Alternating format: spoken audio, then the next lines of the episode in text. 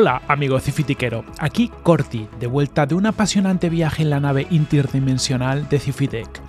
No sé cómo lo he hecho, pero en este viaje la nave de Cifitec me ha llevado a un posible futuro donde vivimos las consecuencias de la crisis del petróleo.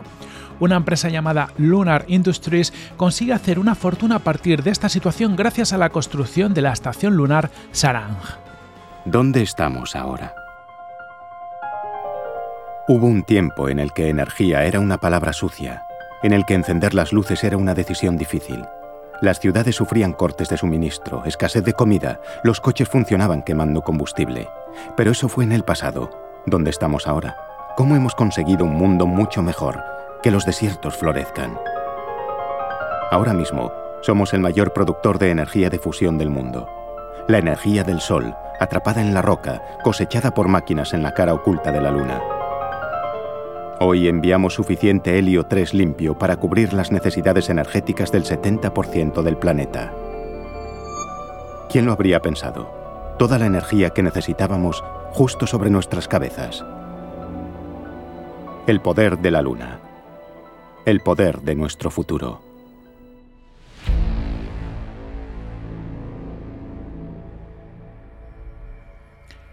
Esta estación minera está situada en el lado oculto de la Luna y se dedica a minar helio 3 del suelo lunar. El helio 3 es un combustible alternativo que en este plano espaciotemporal se convierte en un recurso muy valorado. En la base lunar solo se encuentra Sam Bell, a quien la acompaña Gertie, una inteligencia artificial encargada del control de la estación lunar que está automatizada en su gran mayoría. En este viaje interdimensional me acompañó mi buen amigo Frankie Carrero, un gran experto en inteligencia artificial con quien estábamos explorando el impacto de la inteligencia artificial en los posibles futuros. Frank y yo estuvimos observando esta base lunar durante un buen tiempo. Al principio interesados en Gertie y el papel que tenía en toda la operativa, pero poco a poco dándonos cuenta y profundizando en una serie de situaciones que nos desvelaron que en este posible futuro había muchísimo más de lo que hablar y reflexionar. A Frank y a mí nos pareció interesante no solo hablarlo entre nosotros, sino compartirlos, así que aquí estamos. Antes de arrancar la conversación, un disclaimer. Tenemos la suerte de que este posible futuro haya sido captado y grabado para la humanidad. Está contenido en una película que puedes disfrutar en nuestra línea de espacio-tiempo. Esta película es Moon, publicada en 2009 y dirigida por Duncan Jones. O al menos esa es la información oficial sobre la película. Tú y nosotros sabemos que realmente podríamos decir que es un documental interdimensional. En este episodio hablaremos largo y tendido de esta supuesta película, así que habrá spoilers para poder tratar algunos de los temas relevantes que aparecen en la película y que plantean cuestiones que tarde o temprano tendremos que abordar como sociedad. Si no quieres que te fastidiemos la película, si no quieres que te desvelemos y que te hagamos estos spoilers, te recomiendo que pares este episodio aquí mismo. Páralo, déjalo pausado porque lo retomarás, pero retómalo después de haber visto la película. Por si te sirve de referencia, en el momento de grabar este podcast, Moon se puede ver en streaming en Netflix y también se puede alquilar en casi todos los servicios de vídeo bajo demanda, como son Google Play, Rakuten TV, Apple TV, Amazon y demás. Vamos, que lo tienes facilito para verla. Ahora sí que sí, arrancamos este episodio de Cifitech, una inteligencia artificial en la luna con mi buen amigo Frankie Carrero.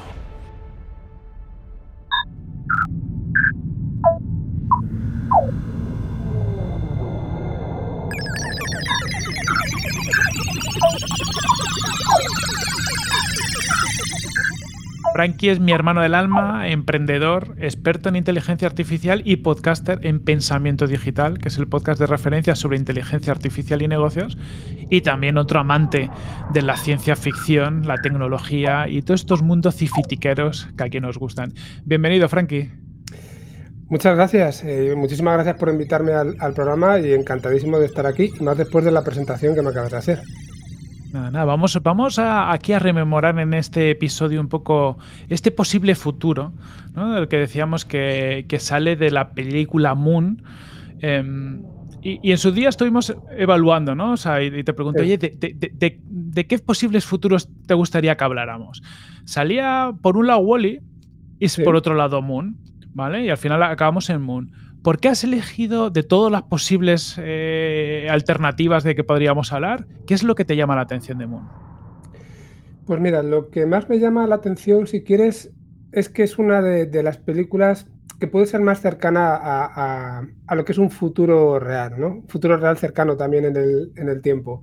Eh, aunque no dice la fecha, yo creo que no llegan a decir la fecha concreta, pero estamos más o menos en la segunda mitad del siglo XXI, por lo que se puede, por lo que se puede sacar. Y y, como te decía, está ambientado de una manera que parece que lo acerca mucho a una realidad muy cercana, no tanto quizá por, el tema de la fisión nuclear que se habla, ¿no? que quizá luego comentaremos que sí que puede ser algo un poco más, más fantástico, no, no sé, porque la verdad es que no entiendo mucho de, esa parte, pero sí el aroma que despide la tecnología que usan por detrás, ¿no? la propia base lunar, eh, el, robot, que hablaremos mucho de, de Gertie, ¿no? que es la inteligencia artificial y el, y robot que está en la base, y que es un poco cutre, si lo quieres ver así, ¿no? Hay una serie de, elementos que dices, joder, podríamos realmente estar en, una situación como esa, pero, pero hay, bastantes más cosas. Por ejemplo, el hecho de que esté en la Luna, en una base lunar, eh, a mí es algo que me atrae, por lo mismo, porque es algo de lo que se habla mucho ahora, es posible que ocurra de aquí a un plazo más o menos corto, y, te ayuda a imaginarte también cómo, cómo pueden ser las cosas. Fíjate que la primera vez que la vi fue hace como 10 años aproximadamente, y yo tenía un recuerdo de, esa película que al volver a, verlo ahora eh, ha seguido bastante fiel y me ha seguido pareciendo también como que se, puede seguir cumpliendo, ¿no? Y eso creo que es, fruto de, algo que está bien pensado y, bien escrito. Porque a veces, ya sabes, según pasa el tiempo, hay algunas novelas, hay algunas historias que van, van decayendo. Pero, pero no sé, ya te digo, esa, parte me, me sigue resultando atractiva. Y luego también desde el punto de vista, si quieres, de la inteligencia artificial, que al final es la base de, todo lo que vamos a hablar en, la película, eh, realmente es una película en la que, porque no va de inteligencia artificial, ¿vale? Pero en la que la inteligencia artificial, en este caso Gertie, que es como se llama el, robot, eh, tiene un papel súper importante y además que va cambiando durante la película y al principio parece una cosa y terminas viendo una evolución, y, pero queda como en segundo plano, lo hacen de una forma muy natural y, no sé, es algo que me, ya me había llamado la atención la primera vez que lo vi y quizá eso fue en parte lo que, lo que me llevó a, decidirme. Y bueno, es que me vienen a la cabeza muchas cosas. ¿eh? una cosa más te voy a decir y ya si quieres te dejo que, sigas metiendo tu baza, pero también es una película que habla mucho sobre, sobre el aislamiento. ¿vale? Mm. Está Sam, que es el protagonista, está, está solo en la, en la base, no hay nadie más, no tiene también no tienen tampoco una forma de comunicarse directamente con, la Tierra. Siempre, es a través de mensajes que le envía y mensajes que les devuelven porque hay algún problema de conexión. Al menos eso es lo que nos cuentan al, principio. Y, te lleva a pensar pues, cómo una persona puede sobrevivir y, seguir estando cuerdo sin tener esa comunicación y solamente hablando, en este caso, con la inteligencia artificial, que es, es como su compañero, en este caso, allí y claro, pero un compañero que está disminuido porque no tiene la misma capacidad que tiene un, humano. Pero te dejo que sigas tú si quieres, porque... Me hace, o sea, quería preguntarte por Gertie sobre todo, ¿no? Porque al final tú eres experto en inteligencia artificial y dentro que puedes tener muchas otras visiones, quería evaluar contigo un poquito el cómo de cerca o de lejos estamos de una inteligencia artificial como Gertie, que como has dicho tú es discreta, ¿no? Es decir, no es el tipo o la típica inteligencia artificial que luego podremos hablar, que hemos visto en otras películas, pues eh, que, da un poquito más de miedo, ¿no? Como dices, como que controla la situación. Aquí tiene un papel secundario, pero a la vez principal, es decir, lo controla todo, pero pero no es protagonista. Eh, sabe suficiente, es decir, se nota que es una inteligencia artificial, pero tampoco parece que tenga tantas, tantas capacidades como pudiéramos esperar a lo mejor o se nos pudiera ir si nos vamos a, 10, 15, 20, 30 años adelante. ¿Cómo ves tú a? ¿Cómo lo calificarías a nivel de inteligencia artificial? Vale, eh, lo primero yo creo que merece la pena hacer una comparación, que yo creo que es, natural, con, HAL 9000 de, 9000 de, de, 2001, una de esas en el espacio, porque justo pasa lo que, lo que estabas diciendo. Gertie no toma un papel protagonista, cosa que de HAL 9000, después de ver la película, lo que se te queda para siempre en la cabeza es la inteligencia artificial y lo, lo mala que es, ¿no? Y, todas las putadas que les hace. Y, y sin embargo aquí, efectivamente, controla todo con subterfugios a veces, ¿no? Luego comentaremos sobre ello. Parece que, no, parece que miente, otras veces no, no responde a las preguntas, y, o sea, le va llevando por el camino que él quiere, pero sin embargo no, no, no tiene ese papel protagonista, porque la película además va de otra cosa. va de, los clones al final, ¿no? Que luego imagino que hablaremos también al final del programa. Entonces, yo creo que es, es, es muy interesante ese, contrapunto ¿no? entre lo que uno espera, porque además al principio piensas que Gertie va a ser como HAL 9000, luego te das cuenta que es, distinto, ¿no? que, sus reacciones son, son diferentes. Pero, por ejemplo, Gertie para mí tiene un nivel de, artificialidad que es, es, distinto al que vemos eh, a las inteligencias artificiales en otras películas. Muchas veces nos encontramos con algo que, es como incorpóreo, como puede ser Han 9000, por ejemplo, ¿no? que tiene acceso a todos los elementos de la nave, pero no es un robot en, sí mismo. Y, otras veces, sin embargo, te encuentras con que la inteligencia artificial es, antropomórfica, está dentro de un robot y es el robot el que te crea el peligro. No solamente eso que, puede hacer con un montón de cachivaches, sino que incluso te puede pegar, te puede perseguir, te puede, no sé, puede hacer un montón de, de cosas. Entonces, en este caso, está en un nivel intermedio, es un robot, tiene esos smileys que le aparecen para indicarte cuál es su, su, eh, humor ¿no? en, cada momento y que pues son súper cutres, pero a la vez son muy descriptivos y a veces incluso hasta te dan mal rollito, ¿no? No sabes muy bien con lo que dice más el smiley, dices, coño, ¿qué, es lo que está pensando, ¿no? Si podemos pensar qué piensa esta, esta inteligencia. Entonces, eso te lleva a pensar de primeras que, bueno, porque es, es algo relativamente cercano. Vuelvo a lo que decía al principio, a la cercanía de, la película, es algo a lo que podemos llegar en, no mucho tiempo. Y sin embargo, hay veces que por el tipo de conversaciones que mantiene, eh, indica que tiene un nivel de inteligencia artificial mucho mayor de lo que, de lo que tenemos ahora, lo que parece que podemos llegar en un corto plazo. Y luego también comentaremos sobre, sobre hasta dónde parece que, podemos llegar, ¿no? Pero, pero ya te digo, tiene ese, ese nivel a veces que es, es como mucho más mm, profundo, mucho, mucho más sensible y que por, pues le lleva a lo que estábamos diciendo, le lleva a mentir en ocasiones mm. o, le pregunta en un momento determinado Sam, eh, Gertie, soy, soy un clon mm. y, lo que hace es contestarle con una pregunta, le dice, ¿tienes hambre?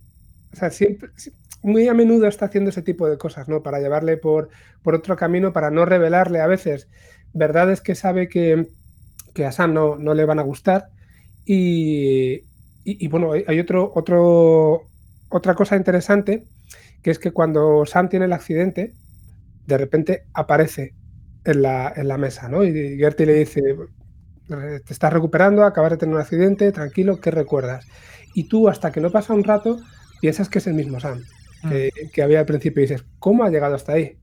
Entonces, mm. eso te lleva a preguntarte también, ¿ese robot ha podido salir? Qué mecanismos tiene para poder llegar hasta Sam, cogerle y llevárselo. Y, muchas de estas cosas, muchos de estos elementos son problemas que a día de hoy no hemos resuelto todavía bien con la inteligencia artificial. Temas de navegación, aunque parece que sí, pero no los hemos resuelto del todo. El coger objetos, el moverse por un escenario como sería el rover que, ha tenido el accidente, tampoco sería algo, algo fácil. De hecho, un robot a día de hoy no es capaz de coger eh, objetos que sean muy bueno, pues frágiles, ¿no? Lo más fácil es que, es que lo, rompa. O sea, hay un montón de elementos ahí que te llevan a pensar, estamos lejos, otros que ves muy cercano, pero el efecto que produce en mí, al menos, es, es el que te decía, el de no está tan lejos, no es algo tan, tan difícil. es como muy, ¿eh? Sí, yo igual lo veo como muy real, ¿no? Dices, igual que HAL 9000 eh, me mola el concepto, ¿no? Y la, y la idea, y, y, te pones en situación, pero dices, ostra, esto no sé si algún día vamos a llegar, yo creo que sí, pero, pero, pero es, ciencia ficción. Esto es algo que lo ves y dices, podría, podría estar pasando. Incluso ahora, a lo mejor en algún sitio, alguna inteligencia artificial muy avanzada podría estar haciendo la mayoría de lo que hace Gertie. Em, y, es, yo creo que una de las, una de las partes más, eh, más interesantes de, todo esto, ¿no? Que, que, no lo ves como algo que sea tan ciencia ficción, sino algo que, está muy, muy aterrizado con las capacidades. Y es verdad, eso sí, que que ves como que va evolucionando a lo largo de la película. Empieza. Eh, por un lado, lo que has dicho tú, las expresiones, esas expresiones faciales que al principio no se me parece que se correspondan tanto con lo que dice, es como que está impostando a, mí me da esa sensación de que al principio es como que la propia inteligencia artificial está impostando y se expresa así, pero según avanza la película, esas expresiones son más coherentes con, lo que cuenta. Entonces, no sé si es adrede o está planteado así o, cómo es, pero sí queda esa sensación de que cada vez es más la, propia inteligencia artificial y no lo que le están obligando a hacer. O a mí se me queda esa sensación.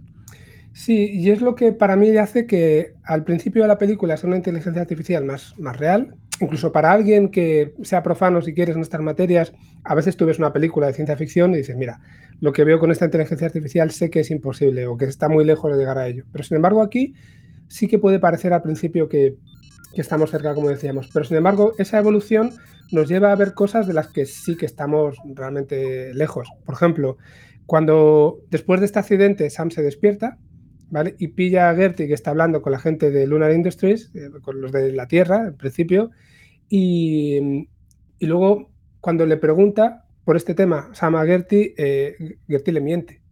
Le, responde realmente con, una, mentira. Eso quiere decir que ha entendido lo que le ha dicho, ha entendido la situación, ha entendido el contexto, que es una de las cosas más difíciles a, a día de hoy, y encima se ha inventado una mentira, ¿vale? Para despistar a Sam esto ya sí que empieza a ser bastante, a estar bastante alejado de, la, realidad. Luego Sam, eh, ya sabes que provoca un incendio para, convencer, para que le permita salir de la, base, o sea, le tiene que convencer y Gertie se tiene que dejar convencer, lo cual muestra un signo de, humanidad, si lo quieres ver así. E incluso una de las cosas que, vemos todo el rato, y Gertie lo dice, ¿no? Yo estoy aquí para protegerte, yo estoy aquí para cuidarte. Se lo está diciendo constantemente Gertie a, a Sam. Al principio parece que es algo como resultado de la programación, pero llega un punto en el que dices, joder, ¿es resultado de la programación o realmente ha desarrollado algún tipo de, empatía o incluso de afecto por, Sam que le lleva a tomar esas decisiones? Y al final del todo, casi eh, incluso parece que va en contra de toda su, naturaleza, toma la decisión Gertie de contarle a Sam todo lo que había pasado con los clones. Al principio lo, hemos comentado, Sam le pregunta, le evita, pero al final se lo termina contando e incluso, incluso le ayuda también a escapar. Mm. Llega a pedir, o sea, llega a despertar otro clon, le pide que borre todos sus datos de manera que no quede ningún rastro, ¿no? Y se hace, hace un sacrificio por el propio Sam para poder seguir adelante. Entonces, toda esa parte, esa evolución final, es la que para mí está mucho más alejada de la realidad. Justo, justo. A mí, entra la, duda de cuál es el propósito de, de, Gertie, ¿no? Es decir, ¿para qué la han programado? Para hacer caso a lo de la Tierra, es decir, yo, yo la primera parte de la película la veo como que la inteligencia artificial es como el coordinador del, del, redil y esto y el humano es el operario y conecta mucho con y luego entramos ahí con esa parte que decías tú antes no de las capacidades de una inteligencia artificial para coger objetos para moverse a lo mejor en la luna que es un espacio pues que no hay comunicación que tendrías que ser mucho más independiente que a lo mejor pues, pues bueno que quizás el humano tiene esa capacidad de un poco de improvisar que quizás la inteligencia artificial no tiene, ¿no? O de mm, moverse de una forma más fácil. Luego podemos entrar. Pero empieza con ese rol y cambia con un rol muy distinto. Y al final de la película da la sensación de que, de que Gertie está ahí para ayudar a Sam.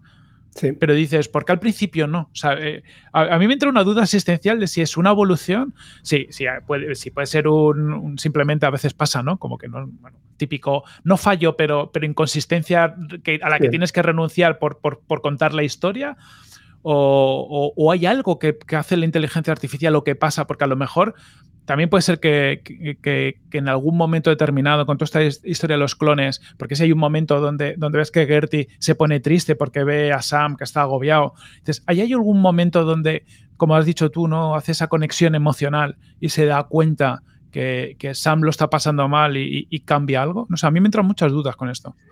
Sí, yo, yo estoy como tú. No, no sé hasta qué punto es un fallo de guion o, es algo que está premeditado. Elijo pensar que está premeditado porque es una película que, me gusta, pero en tal caso, creo que el momento, el punto de inflexión a partir del cual Gertie empieza a cambiar su comportamiento es cuando se encuentra, seguramente por primera vez, con dos clones vivos a la vez. ¿Vale? Porque en principio lo que se esperaba que hubiera pasado es que el Sam que nos encontramos al principio hubiera muerto en el accidente y de repente se encuentra con que el otro sale de la base, le rescata y tiene a dos SAMs. Y es como, eso a lo mejor le puede, le puede provocar ese cortocircuito, ¿no? Hablando un poco de, de aquella manera. Eh, pero sí, no sabemos si es porque evoluciona, si es un fallo de programación, si es una, simplemente algo tan sencillo como una situación no contemplada por desarrolladores, ¿sabes? Algo tan fácil para cualquier tipo de, aplicación. O no es que sean bugs, sino simplemente algo que no estaba diseñado, ¿no? Para lo que no había un comportamiento diseñado porque no se esperaba que pudiera, que pudiera pasar. Al final los clones tienen un límite de vida, se supone, de unos tres años. Entonces, claro, pues siempre cuando muere uno va, a salir el, siguiente y no van a convivir dos a la vez. Hmm. Con todo esto al final, lo que sí queda claro que la segunda parte de la película, Gertie tiene más empatía con Sam. Es decir, eh, y llevándonoslo estos a, inteligencia artificial del día de hoy, ¿cómo, de lejos está de que podamos tener inteligencias artificiales que tengan empatía? ¿Es algo que, de alguna forma u otra algún día vamos a poder ver? ¿O son conceptos que se van a quedar fuera? A ver, sé que no tienes la bola de cristal, pero bueno, un poco en tu experiencia y conociendo cómo, cómo funcionan estas técnicas, cómo está el mercado, ¿es algo a lo que podemos aspirar o es algo que se va a quedar en la ciencia ficción? Vale, eh, yo tengo que decir que como el tiempo es infinito, entre comillas, eh, supongo que llegaremos a algo como, como eso, a la velocidad a, la que crece todo, la computación en este caso, y luego podemos hablar, si quieres, un poquitín por encima del impacto que puede tener la computación cuántica, por ejemplo, ¿no? que es lo que nos puede llevar a esa singularidad o lo que sea. Eh, puede ser que en un futuro, y yo quiero pensar que en un futuro podremos tener no solamente inteligencias artificiales tan, tan inteligentes como nosotros, que es lo que se llama inteligencia artificial general, sino incluso algo superior, que es lo que se llama inteligencia artificial superhumana, ¿no? O superinteligencia artificial, perdona, siempre se me, se me va. Llegar yo creo que podremos llegar. Ahora, a corto plazo, ¿cuál es la situación? Pues la situación es que la inteligencia artificial de momento solo es capaz de resolver tareas muy acotadas eh, y, relativamente básicas, porque al final yo que sé, tareas como visión artificial para reconocer imágenes, ¿vale? Es algo que nosotros hacemos sin pensar. Es algo que en nuestro organismo nosotros no tenemos que pensar para, reconocer una imagen. Lo hacemos ya de forma innata y, o aprendida, si quieres, pero no tenemos que hacer ningún esfuerzo para, ello. Y es algo que la, inteligencia artificial ya hace tan bien o mejor que nosotros en, en algunos casos. Pero es una tarea muy acotada y además normalmente están entrenadas para reconocer un tipo de imagen, un tipo de objetos. Aunque se vaya mejorando en todo esto, ¿no? Pero... Eh, por ejemplo, otra, otra, de las tareas que puede resolver bastante bien son temas de procesamiento de lenguaje natural. Puede leer un texto y puede identificar palabras y puede saber más o menos lo que significan, pero no llega a entender lo que hay detrás, no llega a entender el texto de forma completa, no llega a establecer esa jerarquía de conceptos que nosotros tenemos, no entiende el contexto tampoco. Eh, tenemos inteligencias artificiales que pueden jugar a videojuegos, como lo hacemos nosotros, pero es para un videojuego muy específico, con unas mecánicas muy específicas, o, sin embargo nosotros somos capaces de, aprender a jugar a cualquier videojuego, por decirlo así. Y cuando, incluso cuando estaba hablando antes de la visión artificial, una inteligencia artificial necesita muchísimos cientos de miles, millones de imágenes para poder entrenar. Nosotros con muy poquitas imágenes somos capaces ya de, de discriminar, ¿no? Nuestro aprendizaje es mucho más rápido. Para mí entonces el llegar a eso es algo que todavía nos queda bastante lejano. Tenemos que resolver un montón de problemas que todavía son relativamente sencillos, que son más complejos que los que ya hay, pero que son todavía relativamente sencillos. Y pongo otro pequeño ejemplo, la conducción autónoma.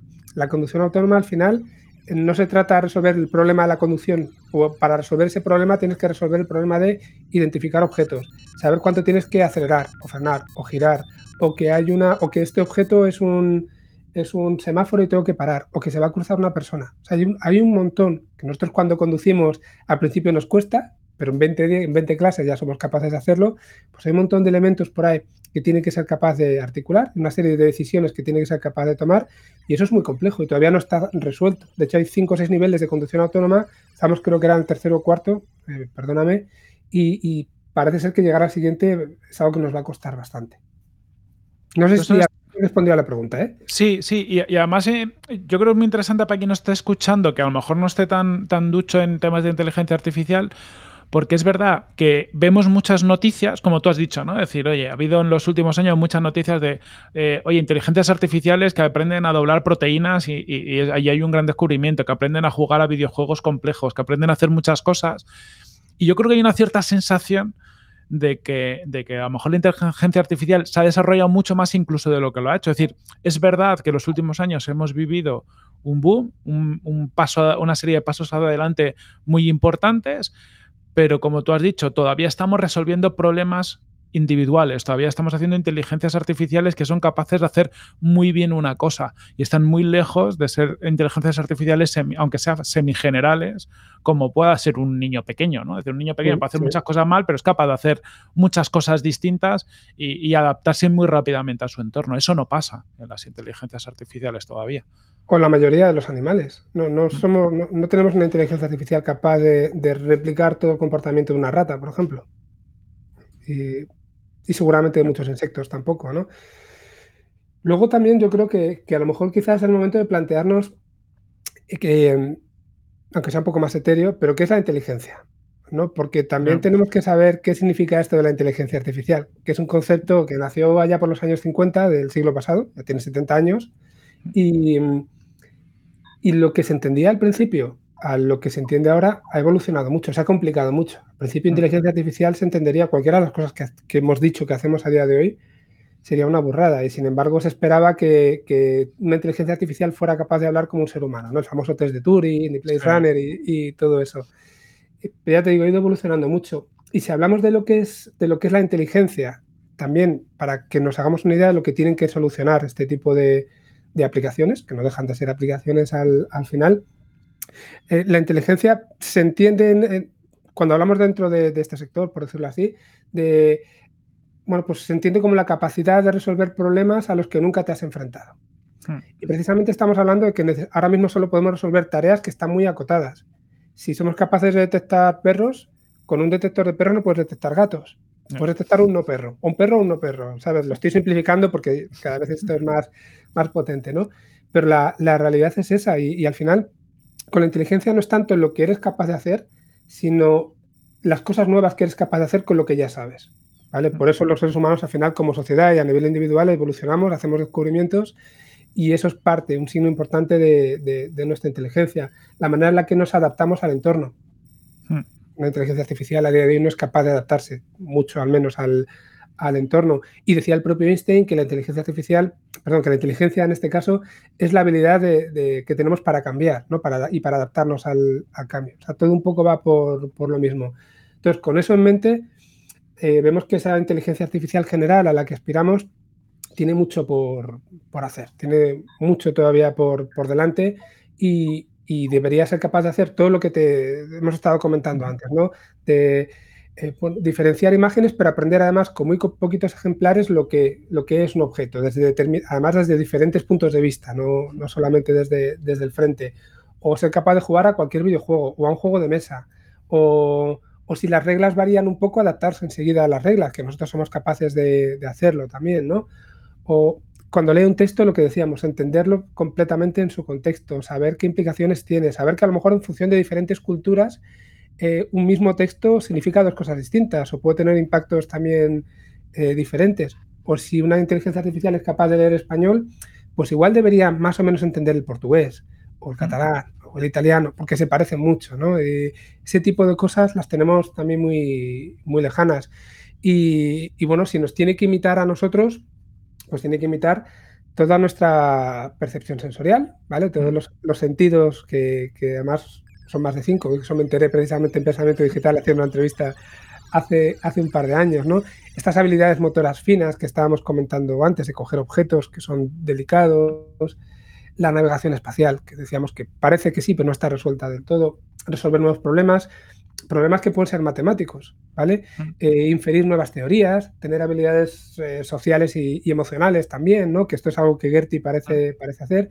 Y tú has comentado antes algo muy importante, la creatividad, que de, momento, incluso aunque los humanos basemos nuestra creatividad en cosas que ya están, vayamos construyendo encima de ladrillos que ya, ya están desarrollados, a día de hoy una máquina no, no puede hacer eso y tendría que aspirar a hacer eso.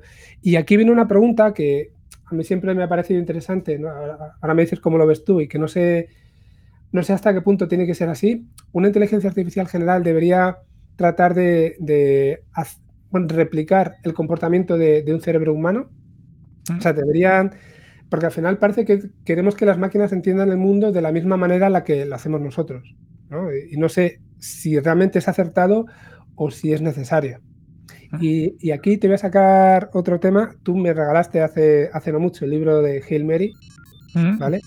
En el que vemos como dos personajes que provienen de mundos completamente distintos, con formas de pensar, de comunicarse, con percepciones, eh, con, sentidos que son muy, muy distintos, son capaces al final de ponerse de acuerdo y de crear una inteligencia que es más grande que los dos, ¿no? La suma de los dos crea, crea una inteligencia. Entonces, si queremos replicar solamente lo que, lo que hace un humano, realmente nos estamos limitando. No sé, son preguntas que se me plantean y te las dejo también por aquí. Es, un tema muy interesante, ¿no? El, que estás diciendo. De hecho, yo creo que eh, y, y, mira, sacamos un tema asociado a esto, es, a día de hoy los grandes avances que ha habido en inteligencia artificial en los últimos años, ha habido muchas cosas, pero sobre todo vienen del campo un poquito de deep learning, que son redes de neuronas, que un poco van en línea un poco con lo que ha dicho Frankie, que es modelos de inteligencia artificial muy cercanos a nivel, si lo que es topológico, ¿no? que tratan de imitar el funcionamiento del cerebro, ¿no? de tengo muchas neuronas en el cerebro conectadas entre sí y, y la información fluye de unas a otras y entre todas toman decisiones. Yo creo que hacemos eso porque no sabemos hacer otra cosa. O sea, me refiero, al final, como no tenemos ni idea de, cómo se crea la inteligencia ni de lo que es la inteligencia, porque al final creo que en el cerebro hay como 200.000 millones de, neuronas, más todas las conexiones entre ellas en un cerebro humano. Pero no tenemos ni pajolera idea realmente de cómo, de cómo poder imitar eso si no es exactamente con lo mismo. Yo creo que simplemente lo imitamos porque es lo más cercano que estamos de poder construir algo así. Sí, y, luego la verdad es que yo no, sabe, no tengo muy claro cuántas neuronas tenemos en la cabeza, pero sí sé que ya estamos utilizando modelos de, deep learning que se están moviendo más o menos en, esas cifras. Y saco, saco, por ejemplo, el caso de, GPT-3, ¿vale? Y para el que no lo sepa, GPT-3 es un, es un modelo basado en, inteligencia artificial, no nos vamos a meter tampoco mucho, mucho lío, pero que es capaz en principio de entender textos, está entrenado con miles de millones de textos y es capaz de generar también textos. No solamente en el lenguaje natural, y en inglés sobre todo en, este caso, sino incluso que es capaz de eh, hacerlo con lenguajes de, programación, por ejemplo, incluso se está combinando con imágenes para poder generar imágenes a partir de textos, más imágenes. O sea, está muy entrenado para, para eso, pero estamos hablando de algo que tiene, pues imagínate, más o menos el mismo nivel de neuronas o no anda muy, muy alejado de lo que tenemos los humanos sin embargo hace una cosa muy básica que para nosotros es muy fácil, entre comillas, y esta inteligencia, con todo esto que estoy contando, ni siquiera es capaz todavía de entender lo que hemos hecho antes. Es capaz de, de forma estadística, lo que hay detrás, y alguien se me puede echar a la cabeza aquí, ¿no? se me puede echar encima, pero en el fondo hay matemáticas, no vamos a hablar de estadística, hay unas matemáticas, unos modelos matemáticos detrás que que son capaces de generar, de predecir cuál es la siguiente palabra a la hora de generar un texto y te crea, te crea oraciones que tienen mucho sentido, que están ligadas con las anteriores, pero no lo hace desde el conocimiento, desde el entendimiento, lo hace desde esa pura estadística. Entonces, bueno, pues por fuerza bruta, de momento parece que, con estos modelos que tratan de replicar las redes neuronales que estábamos diciendo humanas, parece que no funcionan tan, tan bien. Claro. Yo creo que también nos falta mucho por, entender eh, más, o sea, hasta ahora entendemos que hay neuronas, que hay conexiones entre ellas, que, la plasticidad del cerebro eh, significa que al final yo voy teniendo experiencias y esas experiencias eh, pues van como fomentando una serie de caminos entre las neuronas. Pero incluso hace no mucho leí un artículo en el que venían a explicar que la anatomía de una neurona, es decir, una neurona individual es algo mucho más complejo de lo que pensábamos. Hasta ahora, de hecho, tú y yo que hemos estudiado inteligencia artificial, cuando estudiamos redes de neuronas, en la aproximación de nuestra época, que también habrá cambiado, ¿no? Pero en nuestra época nos decían, no, si la neurona es la cosa más tonta del mundo. Al final lo único que sabe hacer es eh, coger todas sus entradas y aplicarle una formulita básica, por decirlo así, simplificándolo. Pero bueno, ahora parece que no, que la neurona en sí misma es, es, algo muy, mucho más complejo. Entonces, claro, si tú eh, no es lo mismo tener 200.000 millones de cosas muy tontas que 200.000 millones de CPUs un poquito más avanzadas conectadas entre sí. Te cambia la película totalmente. Sí, sí, sí, efectivamente. Y al, menos, desde luego, en redes neuronales, al final una neurona no es más que una función matemática muy sencilla, además. Que en función de la entrada te da una salida de forma directa. Y ya está. Lo que pasa es que luego esas neuronas tienen pesos y la dificultad o lo que te permite tener diferentes comportamientos es darle valores a esos pesos. ¿no? Es lo que, lo que, lo que te lleva a tener que una misma red neuronal te reconozca perros o te reconozca gatos, simplificándolo como decíamos, como decíamos antes. Entonces, bueno, pues no, sabría qué decirte ahí. Sí que efectivamente hay algo más que nos están, o que se estaban perdiendo, si quieres, cuando se creó el concepto de red neuronal. Por otro lado, también tú lo has dicho antes, el, el deep learning nos ha permitido en los últimos, sobre todo desde hace cinco años para acá aproximadamente, nos ha permitido resolver muchos problemas que hasta ahora no podíamos, yendo de la mano también de, los avances en computación, en cuanto al rendimiento y la eficiencia de, los ordenadores. Aquí yo, creo que es importante también para el que nos escuche que, por lo general esto es como hay avances exponenciales en cortos periodos de tiempo que luego se enfrían. O sea, al final nos pasan casi, casi toda la serie del conocimiento. Eh, en inteligencia artificial hace muchos años, eh, un poco la época que, nosotros estudiamos unos años antes, había habido grandes avances, se enfrió, porque al final llega un poco como que explotas todo ese nuevo conocimiento. Ahora ha habido otro gran empujón y seguramente que unos años de que siga habiendo cosas, pero muy probablemente hay otro enfriamiento, pero puede que dentro de 5, 10, 15 años venga alguna otra cosa que pegue otro crecimiento exponencial, ¿no? Con algún crecimiento de estos exponenciales, ¿tú crees que, o sea, ya, esto es casi más la parte ficción que tengas en tu cabeza, ¿no? ¿Tú, crees que, algún día tendremos un HAL 9000, tendríamos un, pues yo qué sé, pues lo que habíamos en Terminator, una, esta inteligencia artificial general que iguala o excede las capacidades de un humano? Pues te voy a decir que sí, y, y sí que yo estoy convencido de que no está tan alejado. Cuando digo que no está tan alejado, creo que es, es porque creo que puede ser durante este siglo. ¿Vale? Y aquí yo he leído de todo. ¿eh? He leído a investigadores que dicen que en el 2030, que lo tenemos aquí al lado, ya vamos a tener la inteligencia artificial general, otros que te hablan de 2050, no sé decirte si será eso, si será 2080. Sí creo que en este siglo vamos a ver algo que se va a parecer mucho a, a los humanos, por lo menos, y para mí y eh, de esto sé menos, ¿vale? Pero quizá lo que puede ser el, punto de inflexión, lo que, lo que a lo mejor nos puede acercar en una primera instancia más a eso y lo que tenemos también más cercano en el tiempo, pues puede ser precisamente la, computación cuántica. ¿Vale? Porque eso introduce, por un lado, una capacidad de computación muchísimo, y cuando digo muchísimo, eh, por mucho, por mucho que intente escribirlo, me, quedaría corto. Me resultaría difícil a mí, seguramente difícil de, entender, ¿no? Por, por, otros lados, porque son, son temas bastante complejos y que no vienen al caso, pero introduce muchísima más capacidad de cómputo, pero no solamente eso. O sea, se pueden gestionar muchos más datos además a la vez, en paralelo, y, eso nos, nos, lleva a poder resolver eh, problemas que a día de hoy no se pueden resolver con la computación que tenemos. ¿no? Entonces, eso una cosa unida a la otra seguramente nos va a llevar a, modelos, incluso eh, algoritmos de inteligencia artificial que hasta ahora no se pueden ni, pensar, ¿no? que nos llevarán al final a, tener un impulso muy, muy importante. Ahora, esa singularidad de la computación cuántica que, que se está esperando, que parecía que se había alcanzado hace dos, tres años, luego se vio que no, parece que estamos siempre muy cerca, pero nunca es como el horizonte. De momento no estamos consiguiendo llegar a, alcanzarlo. Pues el día que lo alcancemos, y sí que parece que está cerca, tanto si son dos como cinco como diez años, pues debería ser un salto lo, suficientemente importante. Luego la computación cuántica tiene otros problemas, ¿no? Como, eh, bueno, pues da muchos fallos, por ejemplo, ¿no? La, ejecución de los algoritmos da, fallos, es algo que se tiene que seguir mejorando, que se tiene que seguir arreglando. De hecho, se emplea inteligencia artificial para tratar de, conseguir arreglar esos fallos también, ¿no? Eh, son vamos a hablar de procesadores si quieres, no son máquinas que son muy grandes, no, son, no se pueden tener en casa, como pasaba con los ordenadores de hace, pues hace 70, 80 años, ¿no? Pero todo eso se irá, pues irá llegando a las masas, irá por lo menos llegando a las empresas, irá siendo cada vez más manejable y llegará a las universidades y seguro que cuando mucha gente tenga acceso a eso, con esa capacidad que estamos diciendo que tenemos los humanos como sociedad para, para avanzar, pues deberíamos ser capaces de llegar ahí. Mm. Lo interesante además yo creo que la computación cuántica llega en un, momento, no, a diferencia a lo mejor de los ordenadores de hace la hueva de años, como tú decías, ¿no? que eran algo muy grande, que, solo podía estar en centros de, cálculo y demás y, no te lo podías llevar a casa.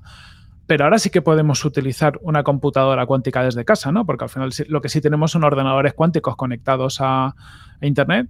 Eh, el cloud eh, y todos estos conceptos y que podemos utilizar desde, desde cualquier lado. Creo que IBM, de hecho, no sé si los, los conoces, pero algo he escuchado de que IBM tiene varios que se pueden utilizar, no sé con, qué modelo de pago, pruebas y demás. Pero claro, que ya la computación cuántica no es algo para las superempresas y demás, sino que es algo que más o menos está al alcance de todos en cierta manera, ¿no? Sí, sí, efectivamente. Ya sí, bueno, ahí de forma particular o una empresa, una universidad puede si quieres reservar tiempo de computación, lo que pasa es que volvemos a lo de antes. Eh, reservas pequeños cuantos de tiempo, ¿no? Pequeños mm, periodos de tiempo para poder resolver tus problemas. Eso no te permite hacer algo tampoco muy avanzado a día de hoy.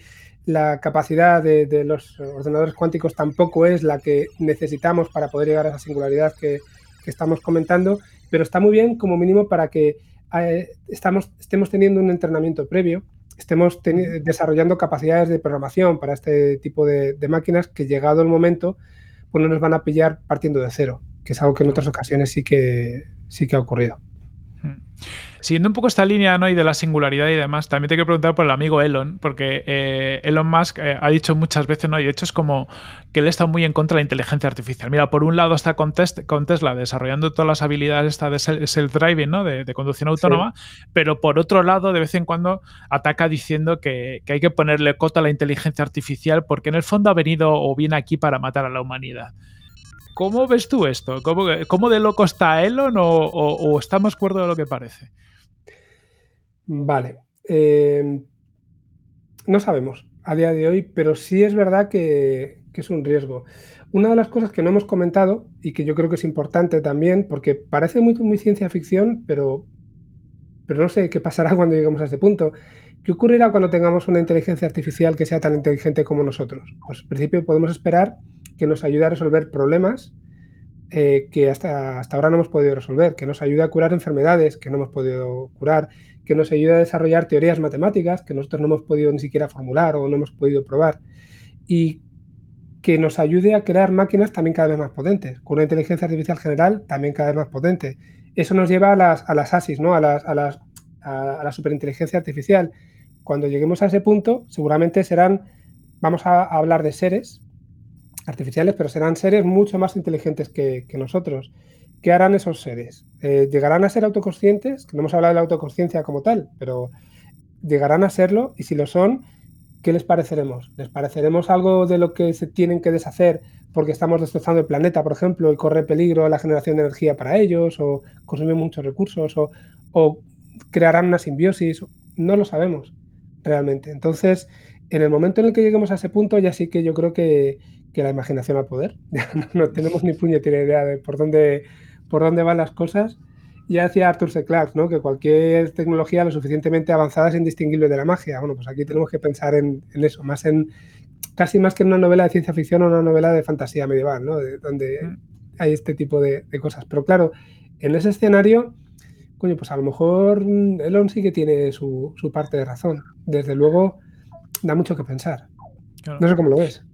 Yo, un poco parecido, es decir, y, mira, últimamente me, he rescatado visiones de robots de, Asimov, que, la verdad que está, joder, es que lo, lees con, tiempo y dices, parece que es más actual ahora que cuando lo, lo escribió como en los años 60 y dices, ahora es cuando lo tendría que haber escrito, o sea, parece escrito ahora, en cierta manera. Y entre otros está el relato del hombre del bicentenario, ¿no? Que, va por líneas parecidas a las que tú has comentado. Por ejemplo, oye, si yo tengo un ser tan inteligente como un humano, y que en un momento determinado, porque claro, eh, a lo largo de la historia se pone un cuerpo orgánico, si en un momento determinado además parece humano, eh, es decir, si, si parece humano, suena humano, es humano. Y es un, eh, solo eso ya es, ya es muy, un, tema muy interesante. El, ¿Hasta qué punto podemos considerar que eso es una máquina? ¿Cuál es la definición de hombre, por ejemplo? ¿Qué es un hombre? La definición de vida, ¿no?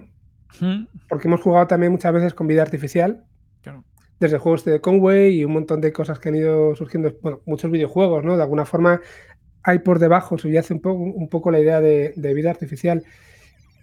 ¿Qué entendemos por vida? O, qué entendemos ahora y qué se puede entender, si quieres, a nivel cosmológico, ¿no? ¿Qué es, la vida? Que tampoco sabemos todas las formas de vida que, hay. ¿Y qué podríamos entender para que una máquina realmente estuviera, viva? Es capaz de reproducirse, que necesita alimentarse, que puede socializar, todo este tipo de cosas que de alguna forma caracterizan ¿no? lo que parece que, son organismos vivos, pues todo eso, por lo que estábamos comentando, serían capaces de hacerlo. Reproducirse, aunque fuera cogiendo materiales para crear otras máquinas. En lugar de tener un útero dentro, pues lo tienen fuera, ¿no? Eh, socializar entre ellas, pues también puede tener sentido. Puede haber, como pasaba en Terminator, eh, ¿cómo se llamaba? La, la superinteligencia de Terminator. Mira que se me ha ido de la cabeza. Mm. Bueno, no, me, viene. Y mira que hace, hace poco lo, lo estás revisitando, pero no me viene a la cabeza tampoco. Pues puede haber una inteligencia central que controle todo, que sea consciente de todo, o, que realmente luego tenga otras que vivan su vida y cuando vuelvan se, comuniquen entre ellas, o no sabemos cómo, va a ser, ¿no? si van a ser redes concentradas o, cómo, va a ser el tema. Pero, pero bueno, al final, ya te digo, subyace ese concepto de vida que, no sabemos cuál va a ser y sobre todo qué van a entender ellas, las, máquinas, ¿no? Por, el concepto de vida y hasta dónde, hasta qué punto nosotros vamos a estorbarles. Claro. y, ligado con esto, o sea, y esto es una visión personal tuya, ¿no? Porque al final cada uno tendrá su opinión. Pero tú imagínate que algún día los creamos una inteligencia artificial tan inteligente como un humano o más, y por lo que sea la humanidad desaparecemos y ya lo que pervive la siguiente generación solo, son solo máquinas. ¿Entenderíamos que las máquinas han, se han deshecho de la vida humana o, podríamos verlo con que es una evolución? O sea, porque yo a veces me planteo esto y digo, ostras, ¿hasta qué punto es una evolución que sobrepasa lo que conocemos por evolución natural, pero es que a partir de ahora la, vida o lo que narices que sea que le llamemos evoluciona por otros derroteros, porque alcanzados determinados niveles de tecnología, la evolución ya no va guiada por la naturaleza, sino por la tecnología.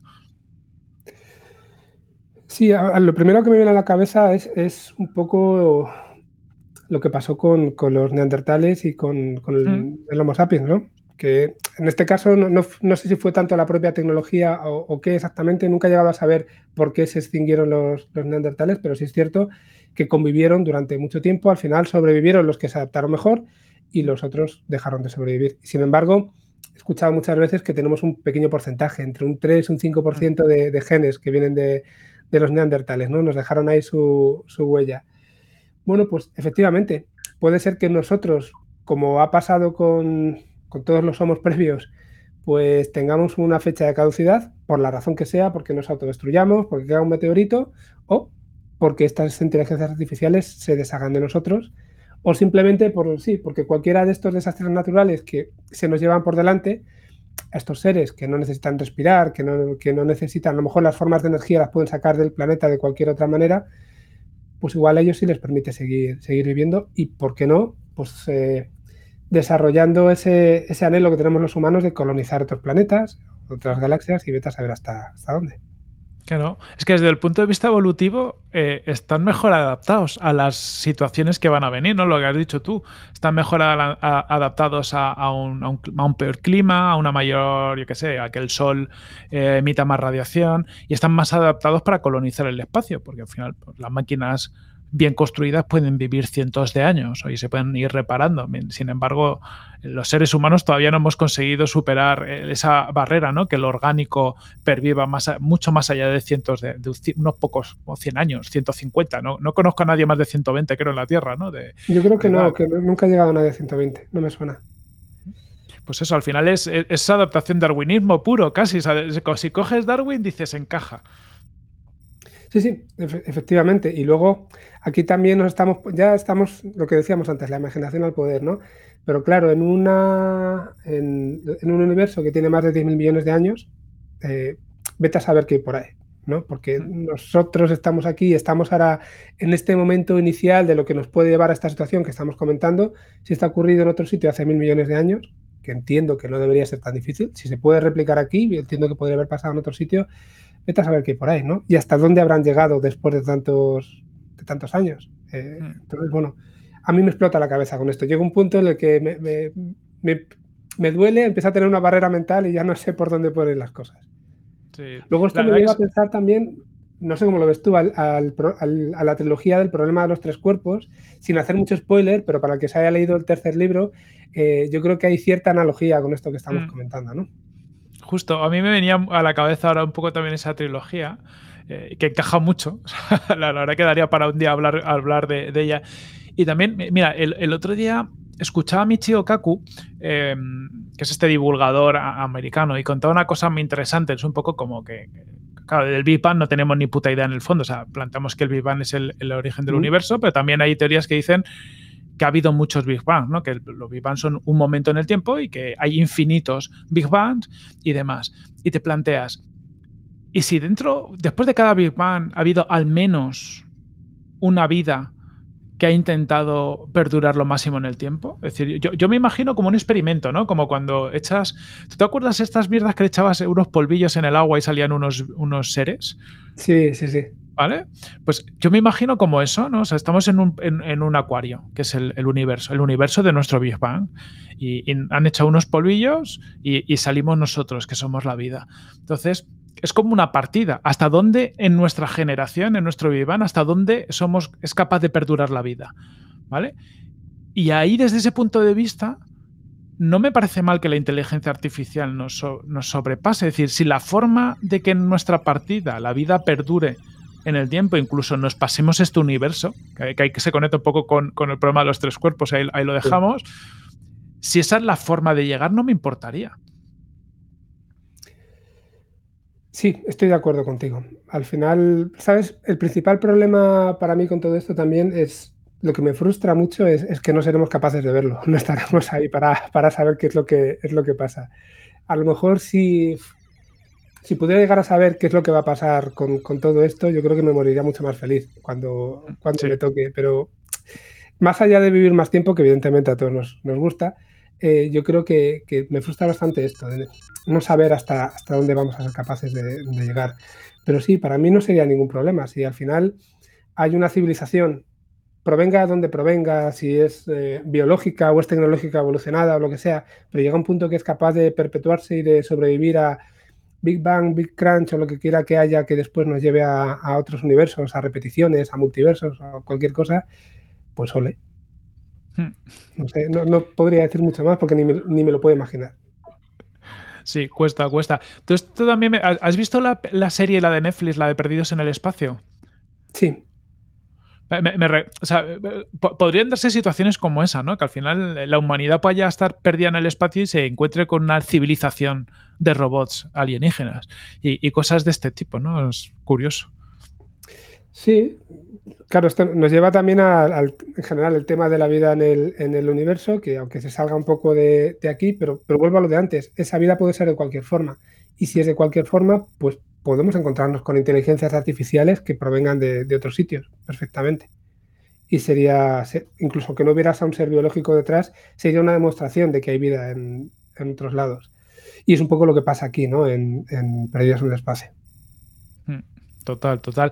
Oye, antes de. Porque, porque ya llevamos un rato y, al final nos hemos centrado mucho en la parte de inteligencia artificial, pero la verdad que estando contigo había que aprovechar a profundizar y seguro que los que nos están escuchando han sacado muchas cosas.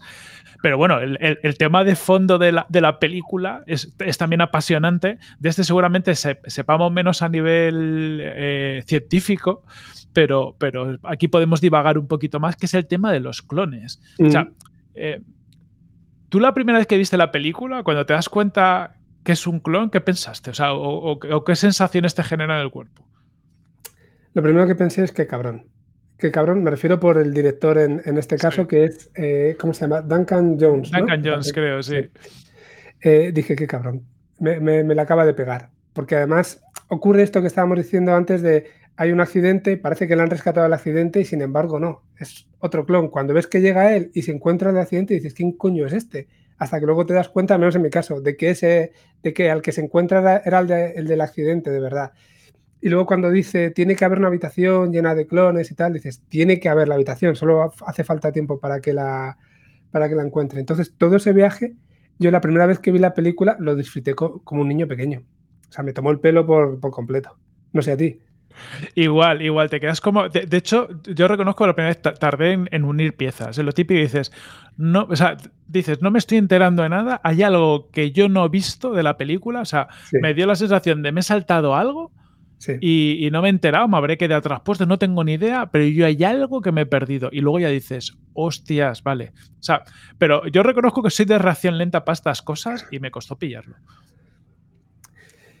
Yo, vamos, el recuerdo que tengo es ese, que lo pasé muy bien, que lo disfruté, que es verdad que me costó pillarlo. Claro, la segunda vez que la he visto, que ha sido ahora para, este programa, pues ya vas con la idea de, y ya estás todo el rato pensando de a ver cuándo llega el clon, ¿no? Es como que, ya estás con la mente en, otro lado. Pero, pero bueno, ya te digo, lo primero que pensé es que cabrón, que, bien está, que bien nos ha llevado, porque la película parecía una cosa y luego de repente te iba por, por otro camino y, se disfruta. Y luego, pues mira, no lo hemos comentado hasta ahora, pero aprovecho para decir, aunque tampoco venga mucho a cuento, pero Sam Rockwell se hace un papelón mm, aquí.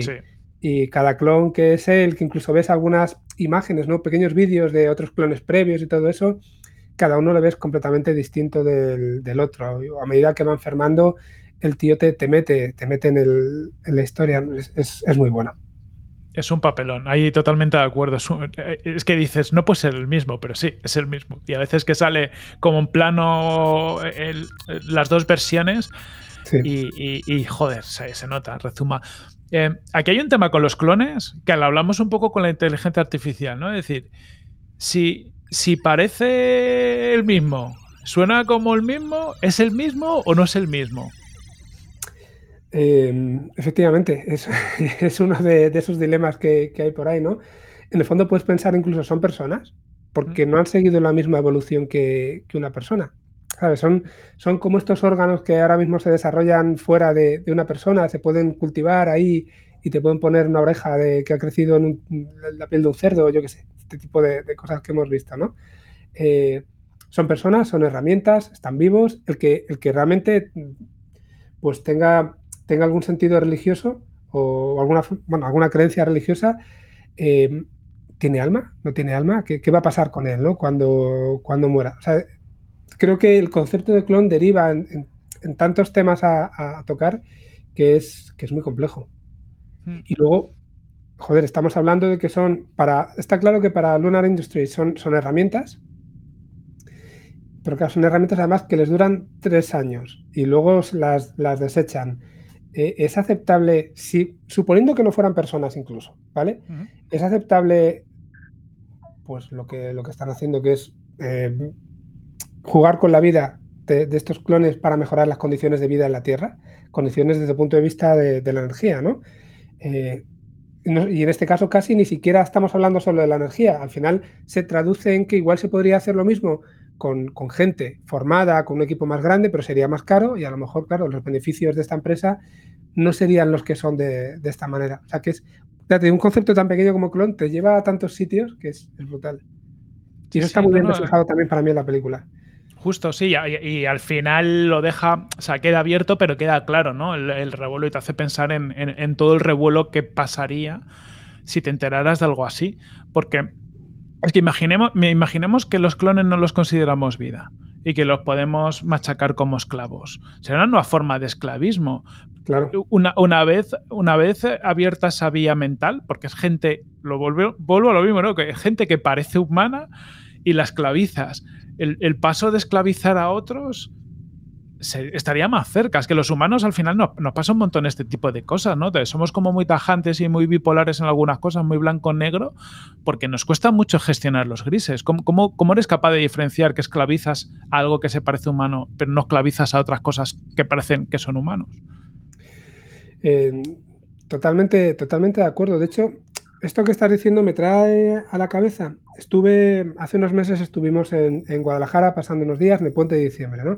y fuimos a una mina romana y nos contaba, nos contaba la guía que en esa mina, pues lo que había, en la época de los romanos, lo que había era esclavos. Y hmm. estos esclavos, pues al final se las apañaban los romanos para que nunca pudieran salir de ahí, pero es que además tenían hijos y los hijos vivían siempre en la mina, nunca eran capaces de salir de ahí y al final esto es a lo que nos está llevando la película, ¿no? Es una forma de esclavitud en la que tú naces ya en una mina, si quieres, o en una base lunar, en este caso de la que sale para para ir con el rover y arreglar el recolector cuando se estropea o ese tipo de, cosas, pero realmente lo único que conoce es eso. Le han implantado recuerdos, que esto no lo mm. hemos comentado, pero al clon en este caso además le implantan recuerdos del original, que mm. hace falta ser cabrón también para tú mismo hacerte clones y meterle tus recuerdos y quedarte tan tranquilo, ¿eh? que ese, tema también es algo de lo que podemos hablar.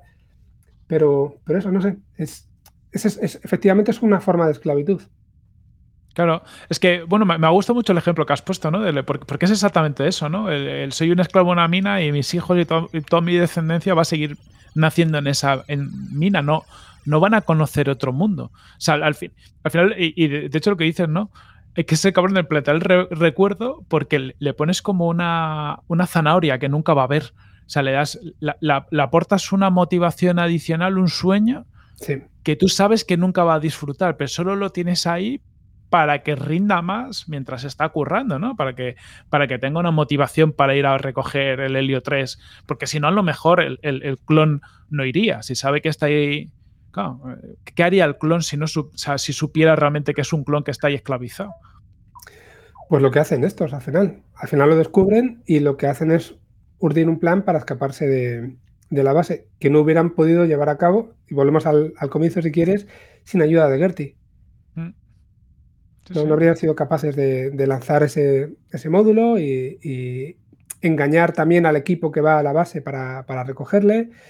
En Gertie tiene ahí, como decíamos, que pasar por el aro de eh, liberar otro clon y mm. resetearse y y lo hace además con la esperanza de que eh, el clon 2, en este caso, el SAM 2, sea capaz de escapar. O sea, hay, un montón de, elementos ahí. Pero, pero bueno. Mm.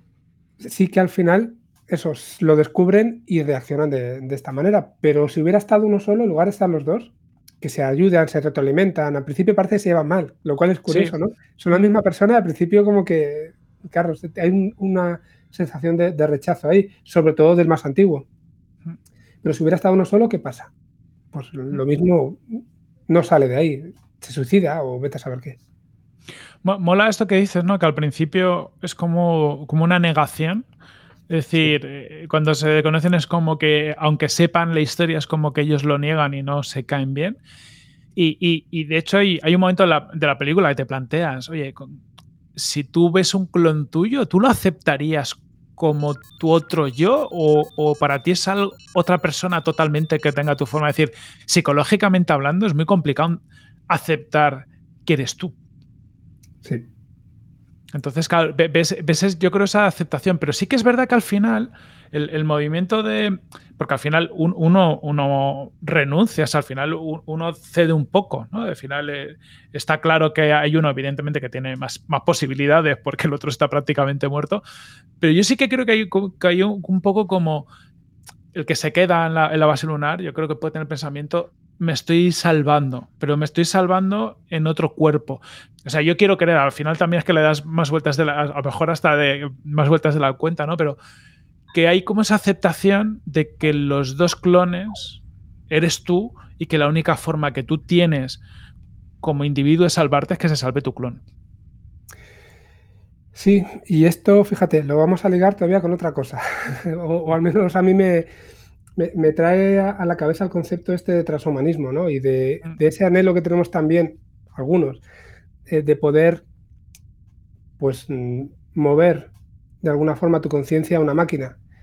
Em, o esto que se plantea en Star Trek, ¿no? De cuando, cuando eh, te teletransportas, mm. lo que dicen de que realmente tú desapareces en origen y se crea un clon tuyo en, destino. ¿Qué es lo que pasa? Pues con todo esto, al final, tú te estás sacrificando para que otro clon tuyo aparezca en otro sitio y, viva su vida. Y ese se sacrificará por lo siguiente, ¿no? Si lo miras desde este punto de vista, que seguramente cuando empezaron con la idea de, de, este tipo de, ay, iba a decir, de, teletransporte, nadie tenía en la cabeza que, se podía ver desde este punto de vista, ¿no? Pero claro, si lo piensas así, estás sacrificando tu vida. Y por otro lado, el transhumanismo al final, yo llego mañana, cojo y, meto todo, todos mis recuerdos, toda mi forma de pensar, todo lo que está, replico mi, mi cerebro en una máquina. Pero yo sigo viviendo como persona. Hay una copia de mí en esa máquina que lo, vivirá su propia vida pero es verdad que puedo tener la sensación de que me estoy perpetuando. Es como, como un hijo, entre comillas, y todos sabemos que defendemos a nuestros hijos y nos sacrificamos por ellos y, lo que haga falta, que además es, eres, es un tú. Entonces, eh, me vuelve a volar la cabeza, la verdad. son conceptos que me resultan difíciles, que a lo mejor dentro de 100 años nuestra descendencia tendrá que lidiar con ellos, pero para nosotros todavía son cosas difíciles de entender. Sí, es, muy complicado y, yo creo que al final, si algún día se llegan a comprender por qué pasan estas cosas, tiene que haber una renuncia a cosas. Porque al final, que a lo mejor estoy equivocado, pero el cuerpo, por ejemplo, imagínate, eh, la serie está de Netflix, eh, Carbón, Alterado, ¿no? Al final que, trata estos temas. Tú el cuerpo que abandonas es un cuerpo que sufre dolor, ¿no? Porque al final en cierta manera, lo que es físicamente el, cuerpo se puede quedar estropeado, ¿no? Estás abandonando algo que puede sentir algo. pero, pero tienes que ser capaz de aceptar eso o, de olvidarte de eso, ¿no? Porque quizás para el cerebro humano es complicado el, tener ese pensamiento que cada vez que haces algo así estás matándote. Eso no podrías verlo como estoy matando a otro yo, sino como que lo que perpetúo es algo más abstracto. No sé, es muy complicado. Tienes que cambiar, yo creo, totalmente la forma de verlo, ¿no? Porque ahora mismo estamos muy asociados nosotros con nuestro cuerpo. Y si lo pensamos de esta forma, todo esto que estás contando de transhumanismo sería hacerte daño a ti mismo. A mí me costaría mucho entenderlo. Sí, pero es, verdad que nos asociamos nuestra mente con el cuerpo, pero claro, eh, yo creo que tiene que ser así al final, porque seguramente se me escapen cosas, ¿no? Pero en el momento en el que tú tienes otro clon con tu misma mente, ya hay dos tus. No hay uno que comparta, porque si me dijeras que hay dos, pero que comparten experiencias y tal en uno al otro, pues igual podéis decir, vale, el que quede siempre tiene la parte del otro, siempre tiene la... Pero es que cada uno va a hacer, puede vivir su vida, puede hacer cosas distintas. Al final terminan siendo dos personas distintas. En el caso de carbón alterado, claro, lo que ocurre es que el cuerpo original muere, efectivamente. Mm. Eh, luego tienen un clon que lo que hace es que se carga con los datos del, backup que tenía el, el primero, perdiéndose esa sensación de muerte, además, no tiene el recuerdo de, la propia muerte, pero claro, para mí es otra persona, realmente. Sí, sí. Eh, entra.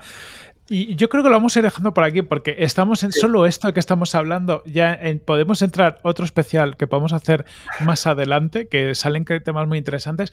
Frankie, para acabar, em, cuéntanos algo de alguna libro, película o lo que sea de ciencia ficción que nos recomiendes para, dejar un poquito posibles futuros que la gente pueda disfrutar? Pues mira, yo creo que ya que me lo regalaste tú y ya que lo hemos sacado en la, conversación, yo recomendaría la lectura de Gil Mary, ¿vale? Porque es un libro súper entretenido, que te atrapa mucho. También tiene su parte, si quieres, medio fantástica, pero también es un futuro que podría llegar a ser, no tan, no tan lejano porque no hay una tecnología tan compleja realmente que, ande por ahí. Entonces, creo que es, además no es un libro largo, es una buena oportunidad. No puedo dejar de recomendar tampoco el problema de los tres cuerpos. Si pasas el primer libro, que es un poquito denso, a mí me costó un poco, tengo que reconocerlo, pero también había muchas cosas que me enganchaban. Si eres capaz de lidiar con todos esos nombres chinos que te encuentras todo el rato, ¿no? que son difíciles de, leer al principio, eh, para mí de este siglo es la novela de ciencia ficción o, la trilogía en este caso que más me, ha gustado.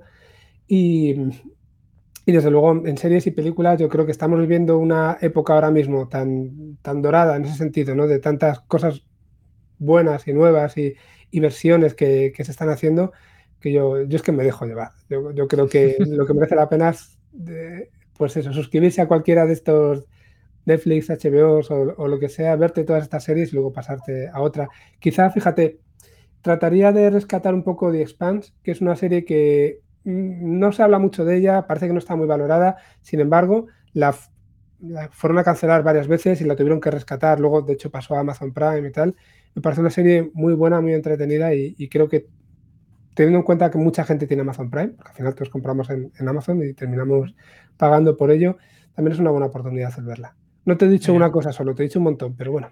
Genial, muy buenas recomendaciones. Y ya para finalizar de todo, si a alguien le mola temas de inteligencia artificial y ha escuchado hasta aquí, ¿por dónde te puede seguir y por dónde puede aprender un poquito más?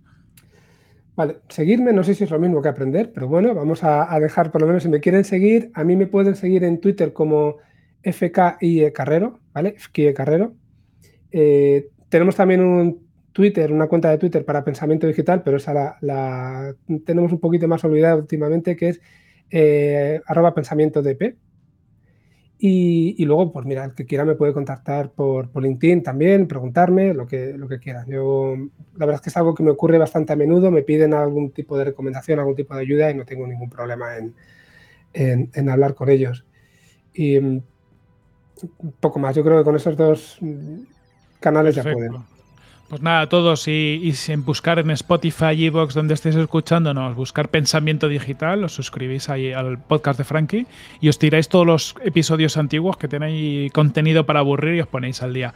Frankie, muchas gracias por este viaje por futuros posibles que hemos compartido, ha estado muy interesante. Eh, salen muchos temas, yo creo que ahora nos vamos a quedar, yo al menos me voy a quedar dándole vueltas a, a mil temas que hemos comentado, ¿no? Porque la verdad que incitan a muchísimo pensamiento y a divagar mucho, así que muchísimas gracias. Mil gracias a ti por, por invitarme y la verdad es que he disfrutado muchísimo el, el programa, ya con ganas de escucharlo.